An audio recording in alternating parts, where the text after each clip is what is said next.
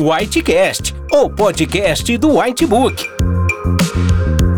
Aqui você encontrará informações atualizadas do mundo médico, relatos de casos clínicos, debates, discussão de condutas, além de descobrir como os conteúdos do Whitebook podem te ajudar nos desafios da profissão. E não se esqueça de assinar o canal do Whitebook em seu agregador favorito. Olá a todos, sejam bem-vindos ao Whitecast, o podcast do Whitebook. Meu nome é Gustavo Balbi, eu sou médico reumatologista, professor de reumatologia da Universidade Federal de Juiz de Fora, membro da Comissão de Sintomas de Fosfolípide da Sociedade Brasileira de Reumatologia e conteudista de reumatologia, tanto do Whitebook quanto do portal PebMed. Hoje nós vamos falar um pouquinho sobre a gota, que é um tema que é extremamente importante e vale a pena ser discutido com frequência para que tanto os especialistas quanto não especialistas tenham uma atualização a respeito do tema que é tão prevalente e podem causar consequências tão deletérias na saúde das pessoas. A gente sabe que a gota é a atropatia inflamatória mais frequente no mundo, pode chegar a 3% de prevalência na população, dependendo da corte analisada, e ela pode causar muitas alterações articulares que podem limitar a capacidade funcional, a capacidade laborativa, é, e pode impactar de maneira negativa a qualidade de vida. Hoje nós vamos discutir três pontos que eu julgo que são mais importantes. O primeiro deles é com relação ao diagnóstico, como a gente fazer esse diagnóstico de maneira adequada. O segundo é quando a gente vai indicar o tratamento, em que pessoas, em que pacientes que esse tratamento é indicado. E por fim, quais são as recomendações mais atuais com relação ao tratamento da gota. Vamos começar falando um pouquinho sobre o diagnóstico, e nesse primeiro momento é importante a gente diferenciar os pacientes que têm hiperuricemia sintomática daqueles que de fato têm gota. Então, tudo que a gente vai falar nesse podcast está relacionado ao diagnóstico de gota e não ao, à hiperuricemia assintomática. Para que o paciente ele receba o diagnóstico de gota, ele precisa manifestar sintomas compatíveis com a doença. Normalmente, a manifestação mais típica, que mais chama atenção para o diagnóstico, é a presença de crise de monoartrite, normalmente predominando em membros inferiores, é muito típico de acometer a primeira metatarsongiana e, e o joelho, mas que à medida que o tempo vai passando e a doença vai ficando mais descontrolada, ela pode se tornar mais frequente, acometimento poliarticular e eventualmente até pegar membros superiores. Além disso, pode acontecer do paciente ter tofos, isso aí chama atenção para o diagnóstico também, são depósitos de ácido úrico em partes moles, e também pode acontecer acometimento renal e o paciente se manifestar é, com uma nefropatia pururata ou presença de nefrolitise. Do ponto de vista laboratorial, é importante que durante uma crise aguda de gota, um episódio de monoartrite, o médico assistente realize a artrocentese da articulação e envie o material para a análise, porque em laboratórios são capazes de detectar a presença de cristais, se houver a presença de um cristal cistivo de urato monossódico numa articulação, isso é altamente específico e praticamente fecha o diagnóstico de gota.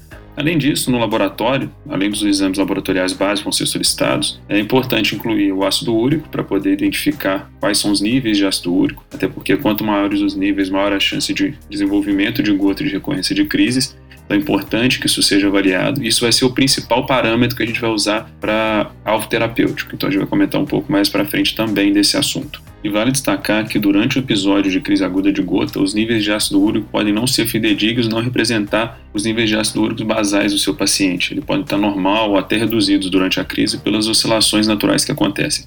Então, é importante que você, que você confirme esses resultados cerca de um mês depois da última crise, se possível, porque nesse momento vai estar com níveis mais estáveis e você ter, vai ter uma ideia real do que está acontecendo com o seu paciente. E é também muito importante que você obtenha uma radiografia das regiões mais acometidas pela gota. Normalmente, radiografias de pés e joelhos são suficientes para fazer essa análise para ver se existe alguma alteração estrutural que possa sugerir o diagnóstico. Além da radiografia, também tem outros exames de imagem que merecem ser citados e podem ser usados para analisar a alteração estrutural da mesma forma e até avaliar inflamação. É, o ultrassom tem sido usado cada vez mais na, de maneira point of care. Responder perguntas clínicas imediatas, ele pode ajudar a identificar a inflamação numa crise aguda de gota e mesmo te auxiliar num procedimento de artrocentese ou de infiltração. Com relação à tomografia, você pode usar a tomografia convencional para identificar a presença de erosão, alterações relacionadas à gota, mas também existe a, tomografia de dupla emissão, o DECT, que permite avaliar os depósitos de ácido úrico no organismo. Então você pode pedir o DECT de uma região específica que tem muita crise ele pode te ajudar a identificar depósitos potenciais de ácido úrico. E por fim, a ressonância também te ajuda a identificar algumas alterações que podem sugerir o diagnóstico, presença de tofo, tofos intraósseos, erosões que ficam muito mais bem vistos. A sensibilidade da ressonância é muito melhor do que uma radiografia convencional, por exemplo. E para concluir a parte de diagnóstico, acho que vale a pena a gente comentar um pouco sobre os critérios classificatórios de gota do ACR EULAR de 2015, que são, como o nome diz, são critérios de classificação, servem para criar amostras homogêneas para ensaio clínico, mas ele traz muitas informações que são úteis, que te ajudam a lembrar é, das informações clínicas mais importantes e você pode aplicar ele nos seus pacientes, tentando endossar o seu diagnóstico clínico, que eu acho que isso pode ajudar muito. Então é importante conhecer, quem tiver interesse busque esses critérios, porque eles têm um resumo importante de como essa parte clínica e laboratorial se comportam na, na gota. Indo agora para a parte de indicação de tratamento, existem algumas indicações de terapia hipouricemiante que elas são bem estabelecidas na literatura. As mais importantes são a presença de crise frequente de gota, que a gente considera duas ou mais crises por ano, presença de tofo subcutâneo e evidência radiográfica de dano estrutural. Nesses casos, existe uma forte recomendação para início de tratamento com evidência mais bem estabelecida nesse sentido. Com relação a outras questões que poderiam indicar o tratamento hiporicemiante, nós temos é, o paciente que tem mais do que 9 de ácido úrico, porque nesse contexto a, o nível é tão alto que vai ter depósito residual e o paciente vai evoluir com crises mais frequentes, então a gente precisa de agir para evitar dano estrutural. É, pacientes com menos de 40 anos, ele tem uma maior probabilidade de novos eventos. Uma vez que a doença teve início precoce, ele vai ter uma sobrevida maior para acumular dano, então é importante a gente considerar tratamento nesse caso. E por fim, pacientes com fatores de risco cardiovascular, doença cardiovascular ou doença renal crônica, a gente também pode considerar o início da terapia mais precocemente. Então, o tratamento para a gota ele não acontece para todos os pacientes que têm a primeira crise. Isso é importante estar claro porque o tratamento em si ele não é isento de riscos. Existe uma chance, mesmo que pequena, né, mas pode acontecer, de reações cutâneas graves relacionadas ao alopurinol. Então, o paciente que tem indicação de tratamento tem que estar bem claro que o benefício vai superar muito o risco potencial que ele tem de alguma manifestação grave relacionada à indicação dos tratamentos. Vamos falar agora um pouco sobre o tratamento da gota. É, o tratamento se divide em dois cenários diferentes. O primeiro é da crise aguda, que é quando o paciente chega no seu consultório ou, no serviço de pronto atendimento com uma crise que precisa ser tratada. E aí você tem três grandes grupos de medicação que podem te ajudar nesse contexto. O primeiro, anti-inflamatório, corticoide e a colchicina. O que vale destacar é que a colchicina, como ela age inibindo a polimerização de microtúbulos de neutrófilo, impedindo diapedese, ela é mais eficaz nas primeiras 36 horas de tratamento. E um outro ponto que vale a pena ser comentado é que a gente não usa aquelas doses antigas de que faziam uma dose de ataque até o paciente ter diarreia. A gente já começa com meio miligrama de 12 em 12 horas. Se você quiser no primeiro para o segundo dia fazer de 8 em 8 horas e depois mudar para a dose de meio de 12 em 12, isso é possível. Só tem que se atentar para analisar a função renal desse paciente, ver se permite usar essas doses cheias de colchicina. Anti-inflamatório e corticoide são equivalentes, e aí você pode fazer a escolha de acordo com a, com a, opção. Normalmente a gente começa a colchicina, que a longo prazo ela tem menos efeito colateral do que o anti-inflamatório e o corticoide, e você vai precisar de manter uma terapia de profilaxia de crises durante o, o tratamento hipuricemiante. Então, se você pegar um paciente no início com menos de 36 horas, se você começar a colchicina, você já pode manter a mesma dose depois para poder fazer a profilaxia de crises. Então, isso já te adianta e facilita o entendimento do paciente. Se o seu paciente não puder fazer a profilaxia das crises durante o tratamento hipuricemiante com colchicina, por intolerância, contraindicação, você pode até usar corticoide e, e, e anti-inflamatório. O corticoide normalmente nas doses de 5 a 7,5 mg por dia e o anti-inflamatório na metade da dose habitual. Só que como tem associação com eventos adversos é, frequentes, é importante você avaliar esse paciente mais frequentemente para poder detectar alguma alteração precoce. E uma outra estratégia que é interessante, que eu esqueci de comentar anteriormente durante o tratamento da crise aguda de gota, é que como a, as crises normalmente elas são monoarticulares, principalmente no início do quadro, é, você pode optar também por fazer uma infiltração com corticoide, que a, aplicação local diminui a chance de efeito colateral sistêmico, então é uma estratégia muito interessante para os pacientes fazendo crise. Já do ponto de vista de tratamento hipouricemiante, apesar da maioria dos pacientes serem hipoexcretores de ácido úrico, o tratamento de escolha são os inibidores da xantina oxidase. Então, a gente só usa os uricosúricos como um, uma alternativa para pacientes refratários. Atualmente, a gente só tem como opção de inibidor de xantina oxidase aqui no Brasil o alopurinol. E aí é importante a gente destacar algumas coisas que a gente vê com frequência sendo feito de maneira equivocada na prática, é que o que predispõe os principais fatores de risco para se desenvolver uma reação cutânea grave ao alopurinol é início de doses muito altas de uma vez. Então, o, o, fundamento desse tratamento é o start low, go slow. Comece com doses baixas e aumente progressivamente até atingir a dose terapêutica que você precisa. Então, como que a gente faz isso na prática? Normalmente, a gente começa de 50 a 100 mg de alopurinol, o uso de 300 mg de uma vez. É, isso aumenta a chance de uma reação cutânea grave, então não é indicado. Você deveria começar com doses mais baixas. E aí, isso depende do clearance. Se o clearance estiver maior do que 60, você já pode começar com 100 mg. Se estiver menor do que 60, você começa 50 mg. Eu me refiro ao clearance de creatinina, né?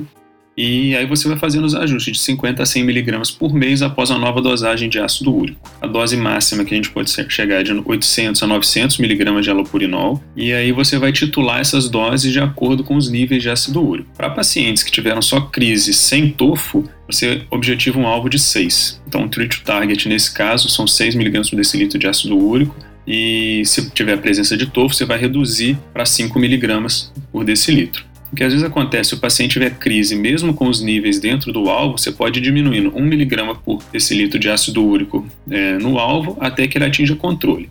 E a gente não recomenda é, valores menores que 3 mg por decilitro, porque a longo prazo a gente não tem dados sobre a, a segurança dessa intervenção. Então, normalmente o paciente fica com bom controle. Se ele não tem TOFO é 6 e se, não, se ele tem TOFO é 5 os níveis. E com o controle adequado, mesmo esses tufos podem se reabsorver. Então, isso é um dado interessante que vocês podem ficar atentos na hora de estiver tratando seus pacientes. Nos pacientes que se mantêm refratários aos, às doses máximas de alopurinol, você pode acrescentar um uricosúrico é, no tratamento. O único disponível aqui no Brasil é a benzobromarona e ele está indicado em pacientes refratários, mas que não tenham tido nefrolitise nem uma uricosura maior do que mil. Nesses dois últimos casos, o uso da benzobromarona está contraindicado porque você pode predispor a formação de novos cálculos, fazer uma oropatia obstrutiva, então dessa forma deve ser evitado. Como eu já mencionei previamente, o paciente que está fazendo terapia hipuricemiante, ele deve manter um tratamento profilático para crises, que aí pode ser feito com colchicina, prednisona ou anti-inflamatório da forma que eu já falei. É, é, importante que esse tratamento seja mantido por pelo menos seis meses após o início do alopurinol, de preferência se o paciente estiver dentro do alvo sem novas crises. Isso aí aumenta a chance de sucesso terapêutico e melhor controle do paciente. E para a gente terminar essa parte de tratamento medicamentoso da gota, uma dúvida que é frequente é qual é o melhor momento para início dessa terapia hipuricemiante. A gente sabe que a oscilação nos níveis de ácido úrico pode predispor às crises, por isso que quando a gente faz esse tratamento, a gente associa um tratamento profilático de crises. Então, é de se pensar que iniciar esse tratamento durante uma crise ela pode perpetuar. Apesar de alguns trabalhos demonstrarem que não tem um, um, incremento muito grande na duração de crise, nem um pior desfecho quando o tratamento hiporicemiante é iniciado junto com a crise aguda, normalmente a gente termina o tratamento da crise aguda de gota. Quando os sintomas estão controlados, a gente começa a terapia hiporicemiante. Isso parte do racional de que o paciente tem normalmente 5, 10 anos de hiperuricemia assintomática, então não seria um problema esperar mais uma semana, isso não seria tão deletério assim para o paciente. A contrapartida é que quando o paciente está na crise, ele está muito motivado a tratar, então talvez isso melhoraria os desfechos, a maior adesão. Então, a resposta mais correta não existe. O que a gente normalmente faz na prática, que é uma preocupação com a manutenção de crise, é iniciar depois da crise estar bem controlada, mas a gente vai ter que sentir no paciente qual que é a motivação dele, se ele realmente tem uma chance de, de aderir melhor durante o tratamento da crise, tem alguns trabalhos que, mostram que isso parece não aumentar de maneira significativa a duração e a, e a intensidade das crises. Mas, via de regra, eu acho que é mais razoável, por tudo isso que a gente falou aqui, terminar de tratar a crise para não confundir as coisas, pede para ele voltar no seu consultório é, logo após para você reavaliar e a partir daquele momento você já faz o tratamento hipuricemiante se ele tiver indicado junto com o tratamento profilático de crise. Então, era isso que eu tinha para falar para vocês hoje. Espero que tenha ajudado. A gente tem conteúdos tanto no portal é, do PebMed quanto no Whitebook sobre gota, que vale a pena a leitura. É, confiram lá para vocês tirarem as dúvidas principais que, que surgirem, que está bem completo lá e fácil de entender. Obrigado a todos. Até mais.